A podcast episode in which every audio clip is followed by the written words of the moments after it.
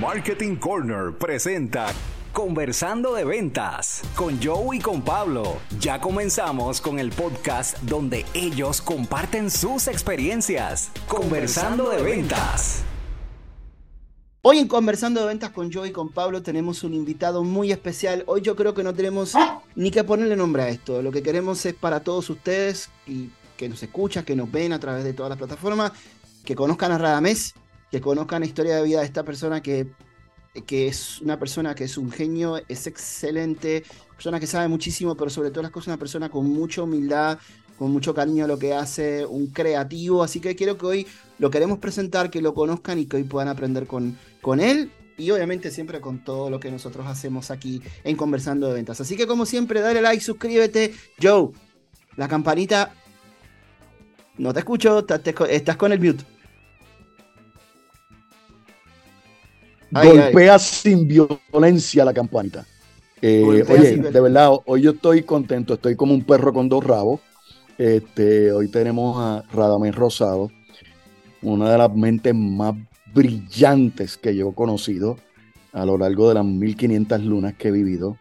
Eh, y, una de las cosas interesantes que decidimos, mira, no, no vamos a traer tema con este tipo, si este tipo puede hablar de todo. Este, yo creo que es una de mis personas. Sí, que podíamos tocar. es una de mis personas favoritas de todos los tiempos. No, no, con este hombre podemos hacer no un podcast, podemos hacer 100 podcasts más. Rada, saluda. Gracias a ambos, muchas gracias por esas palabras tan amables que han tenido para mí. De verdad que yo muchas veces cuando, cuando me, me vinculo a escuchar cosas como estas, pues me quedo un poco eh, me tranco un poco porque yo lo que estoy pensando es que si nosotros somos espejos unos de los otros, ustedes pueden ver en mí lo que ya de por sí son. Así que muy agradecido, de verdad que creo que hay, tengo un amigo que dice que todo encuentro casual es una cita, pero toda cita que se fija era algo porque tenía que ocurrir.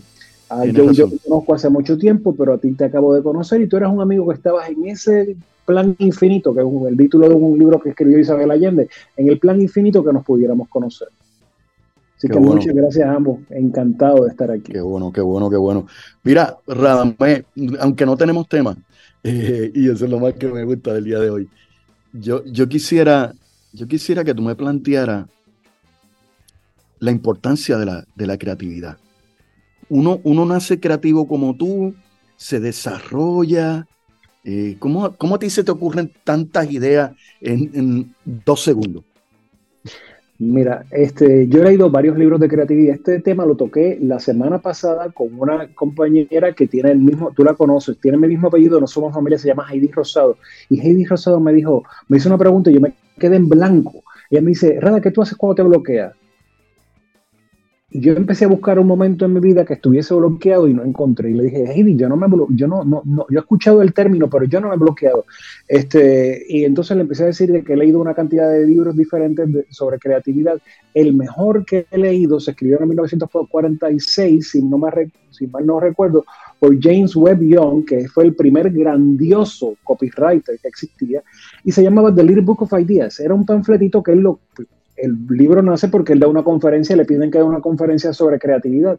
Y él establece en aquel libro lo mismo que establecen todas las demás enciclopedias que quieran hablar sobre creatividad. Él dice, la capacidad de la creatividad nace cuando tú tienes mayor cantidad de información. Por lo tanto, eso es como un input-output. Yo creo que le debo muchísimo, yo te he hablado muchísimo de mi tía abuela Isabel Rosado Morales, que era volviendo a hacer referencia a Isabel Allende, como el tío Marcos en la Casa de los Espíritus, que, que decía, el, Barrabás llegó a la familia por vía marítima, que lo había traído el, tío Marcos. Y Isa era un ser humano de estos espectaculares, con una imaginación, con unas vivencias y con un corazón un patriota finito. Este, Titi, desde que yo, ¿verdad? Que ella me crió, desde que yo tengo tres años, me acuerdo que lo primero cuando yo recién la conocí me hizo escuchar los secretos de las hormigas, ella era sorda, pero ella decía que escuchaba las hormigas y después me acostó en el césped y empezamos a mirar las nubes y empezó a enseñarme las figuras allá y yo veía lo que ella me estaba enseñando. Y este, desde ese entonces, leer, leer, leer, leer, consumir información y yo creo que tú y yo hemos tenido un millón de conversaciones, sobre todo por, la, porque tú también eres tan ávido como yo con, consumir información. Y yo creo que la creatividad viene precisamente de, de decir, ok, este, voy a hacer una referencia aquí con, con, Marvin Santiago, otro creativo, que decía, cuidado si comes mango y guineo, porque si no te da el mangoneo. O sea, coger dos cosas que tú no vas a mezclar y meterlas en una y encontrar la forma de meterlas, eso es la creatividad, todos somos creativos. Si no fuéramos creativos, estaríamos todavía pintando eh, dentro de las cavernas rupestres diferentes figuras y cosas, pero no hemos evolucionado. Tú, tienes razón, mira, tú tienes razón, e, esas influencias tempranas marcan la vida de uno. Eh, yo, yo tuve la oportunidad de vivir en estos hogares robustos, mi abuelo, mi abuela, mi padre, mi madre, los tíos, los primos. Y, una de las cosas más, más, interesantes, tú me puedes preguntar a mí, ¿tú querías a tus padres? Yo te voy a los adoraba. Pero me preguntas, ¿tú querías a tus abuelos? Uf, milla y un 16. Eran especiales. Y una de las cosas más interesantes que me enseñó mi abuelo, eh, me enseñó varias cosas, pero de las más interesantes es eh, ¿qué has aprendido hoy? Todos los días, todos los días me preguntaba, ¿qué has aprendido hoy?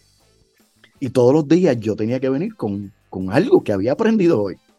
Yo recuerdo una vez que me preguntó, ¿a ah, que tú no sabes por dónde le entra el agua al coco? Y yo recuerdo sentarme con un coco al frente para tratar de averiguar por dónde le, entregaba, le entraba el agua al coco. Y otra cosa que me enseñó, que, que, que la recuerdo con mucho cariño, es siempre busca lo bueno que tiene el primero y sabe que siempre lo encuentra. Siempre, siempre, siempre. Desde el día uno que te conozco, siempre. Ese es uno de tus grandes dones, que admiro mucho en ti. Mira, mira lo interesante, este, lo que tú dices de la creatividad hace mucho sentido. Tienes que tener, tienes que tener un mundo de significado amplio.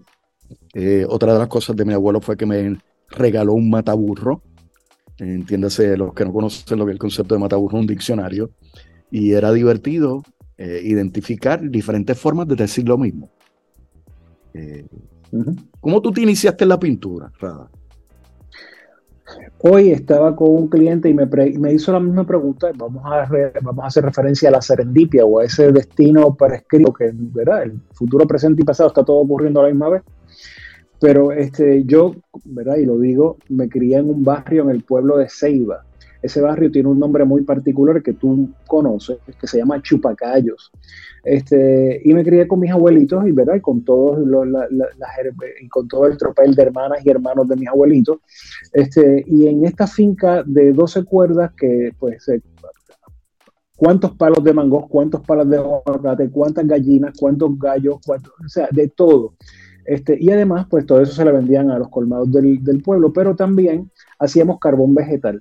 Y con un trozo de carbón vegetal que se hacía la hoguera, y es una, de las, una cosa fascinante, o sea, ver, no solamente ver ese, esa montaña de tierra botando humo por la parte de arriba, los palos que se ponen antes, todo para hacer eso, la gente trabajando, ¿verdad? Yo tengo de estos recuerdos de mi, de mi temprana infancia, la gente trabajando como trabajan las hormigas de una manera coordinada, nadie tenía que recibir instrucciones, todo el mundo sabía lo que tenía que hacer. Y si el palo era muy largo, había que cortarlo y la forma en que había que cortarlo para poderlo, o sea, todo, eh, o sea, todo el mundo sabía las instrucciones, hoy día necesitamos un, un, diagrama de IKEA, pero para ese entonces no, pues, con un pedazo de un trozo de ese carbón vegetal que nosotros lo poníamos en saco y se vendía, este, cogí un pedazo, tendría como cuatro años, había un pedazo de papel de estraza de donde se ponía a secar el café, precisamente que estaba manchado, todavía me acuerdo de las manchas que tenía, y ahí dibujé un pollito. Me haya quedado como me haya quedado, impresionó a mis abuelos, ¿verdad? Y, yo creo que los impresionó porque todo el mundo que llegaba por la casa le enseñaban el, le enseñaban el pollito. Eh, un amigo muy cercano de la familia era don Julio Romero Pupart, que paz descanse, y Julio Romero era el, el, que hacía todos los rótulos de la base naval Roosevelt Roads, que en su tiempo libre hacía, que posiblemente hemos visto en algunos hogares por ahí, él hacía, él cortaba madera, hacía en forma de Puerto Rico, le pegaba un machete al frente, le escribía Puerto Rico, le pintaba un flamboyán por allá y muchas casas era ubicuo ver el mapa de Puerto Rico en madera, ver el archipiélago, faltaba Vieques y Culebra, en la isla de Puerto Rico puesta en una pared por allí que pintado. Este, y le enseñan en, casa había uno, en casa había uno. En, tu casa había uno y eso, un momento se veía mucho y este, le enseñan el pollito a Julio Y Julio dice, hay, que enseñarle, ¿verdad? Pero pues vengo de un hogar humilde donde no tenían tal vez los recursos o el conocimiento, gracias a Titisa que sí, que era, era un ser universal.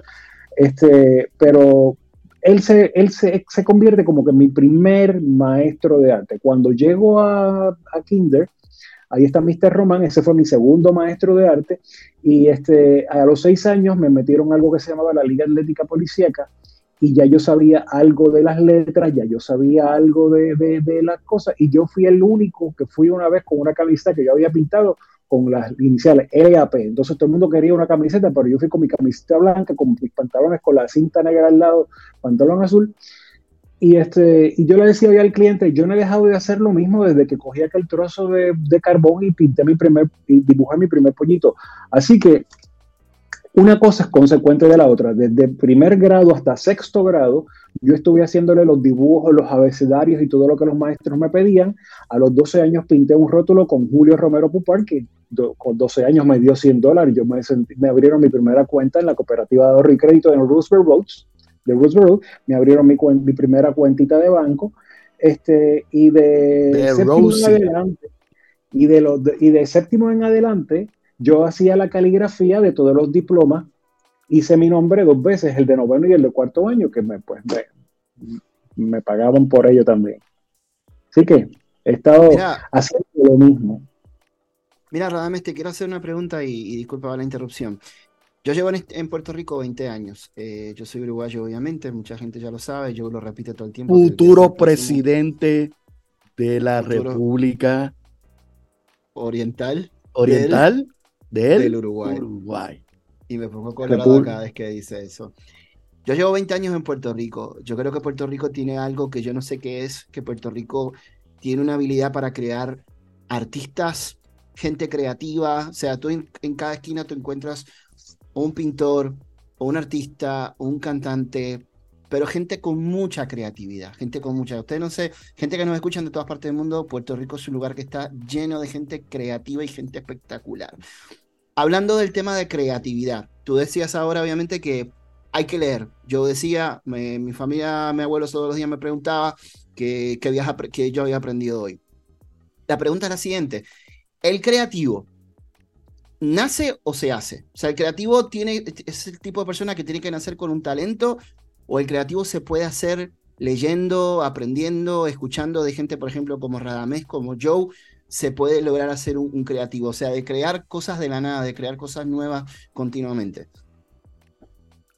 Todos somos creativos, Pablo, todos somos creativos, desde el, trabajo tal vez más eh, eh, que podría parecer aburrido para los que veamos acá con los colores y con las cosas, que es el de contabilidad. Bueno, hay contables sumamente creativos que le sacan de apuros a otros, pero todos somos creativos. Este, lamentablemente seamos, nos hemos ceñido y hemos tratado de crear una frontera para decir, yo soy creativo, tú eres contable, tú eres el otro, pero al fin y al cabo hay un antropólogo, Desmond Morris, creo que se llama británico, que él, él, él hizo unos cuantos estudios alrededor del mundo y este, él encontró la similitud de todos los niños, todos los niños dibujan el sol de la misma forma, el mismo árbol de la misma forma, las mismas caritas durante los primeros periodos de nuestra vida.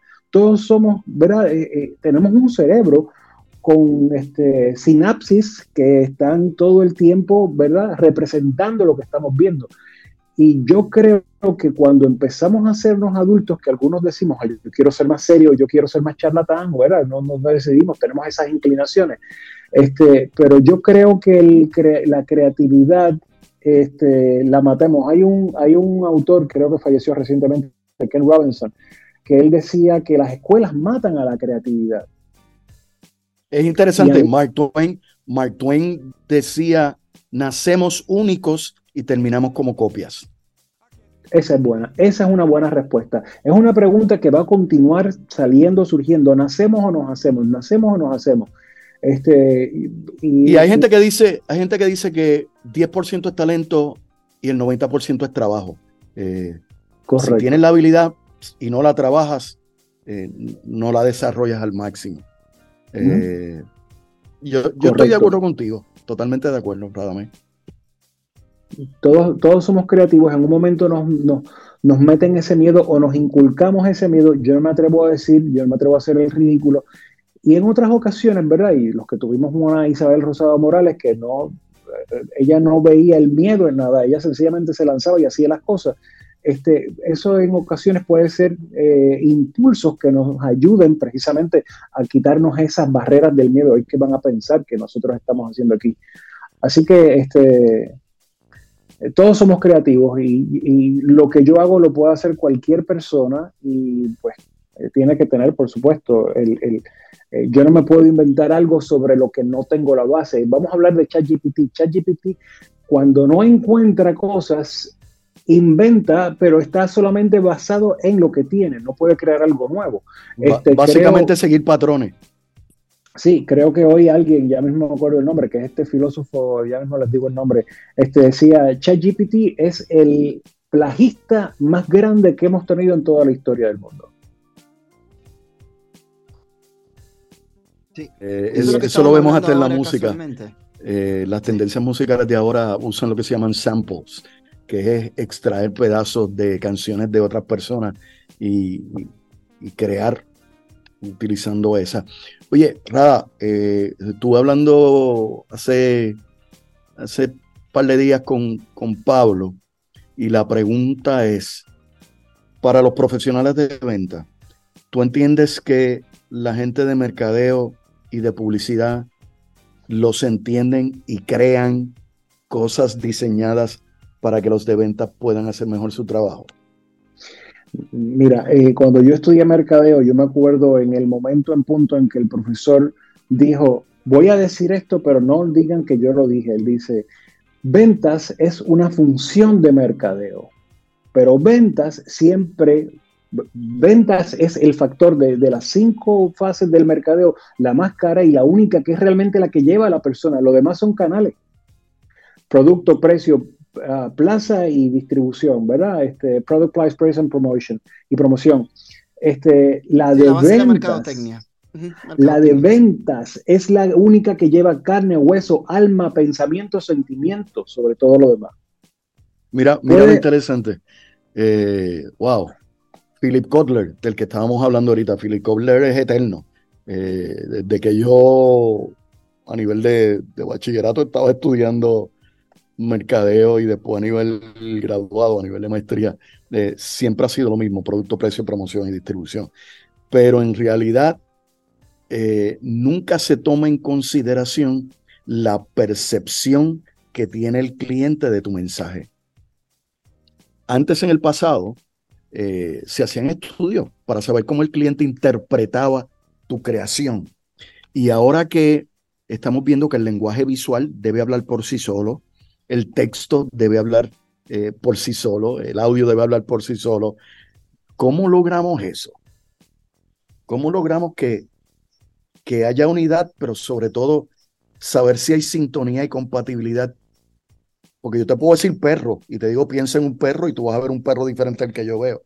¿Cómo nos aseguramos de que el mensaje que yo quiero enviar Ahí viene el valor de la marca. El valor de la marca siempre debe ser el epicentro. O sea, no podemos hablar de venta, no podemos hablar de mercadeo, no podemos hablar de promoción si nos olvidamos de cuál es el valor de la marca.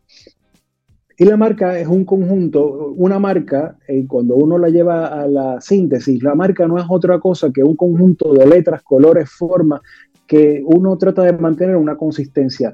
Pero la marca, y yo estaba hablando con otra persona, y yo le decía, la marca es como tú tratas al cliente, la marca es cuánto rápido tú contestas, la marca son todos estos intangibles que tú cuando ves esa bandera, ¿verdad? Porque todas las marcas tienden a ser bandera, esa bandera que representa qué, lo que nos representa Apple, ese status symbol que va, es cambiante, esto pues hoy día es uno, mañana va a ser otro y así eh, sucesivamente.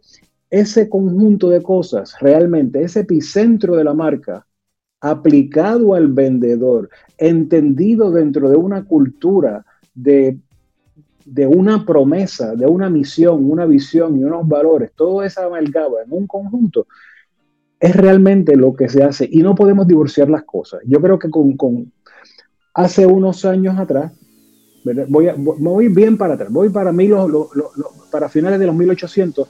J. Conrad Levinson, que fue Chief Marketing Officer de Coca-Cola, escribió un libro que se llama Guerrilla Marketing. Y en uno de los capítulos él tiene 23 incisos, y hoy estaba haciendo un recuento de eso, donde él, él, decía, la primera vez que una persona ve un anuncio, no lo ve. La segunda vez que vuelve a ver el mismo anuncio, ni se acuerda que lo había visto una primera vez. Y él sigue así, inciso, inciso, ya hasta el número 17 dice, en el número 17 que la persona ve el mismo anuncio, empieza a preguntarse, yo necesitaré esto. Y eso era cuando no teníamos la saturación de, estímulos mediáticos que tenemos hoy día. Este, así que hoy día esa marca es más importante todavía eh, conservarla. Y hoy día nosotros estamos, hace una década nosotros estaríamos teniendo esta conversación en persona porque no habíamos estado con la fuerza que nos llevó el COVID a tener de poder desarrollar este tipo de conversaciones en remoto y lo hubiéramos grabado y hubiéramos dependido, yo le estaba mencionando a Pablo anteriormente, que no sé si tú has, escuchado de, de, Homo Deus, que escribió Yuval Noah Harari, el israelí, ¿verdad? Que vive en Canadá hoy día con su pareja. Este, ¿Cómo nosotros los seres humanos podemos lograr este tipo de cosas con algo que tú y yo tenemos, que tú también tienes con Pablo, que es la confianza? Las cosas son posibles porque confiamos. Y eso es, se traduce directamente sobre la marca, incide directamente sobre la marca.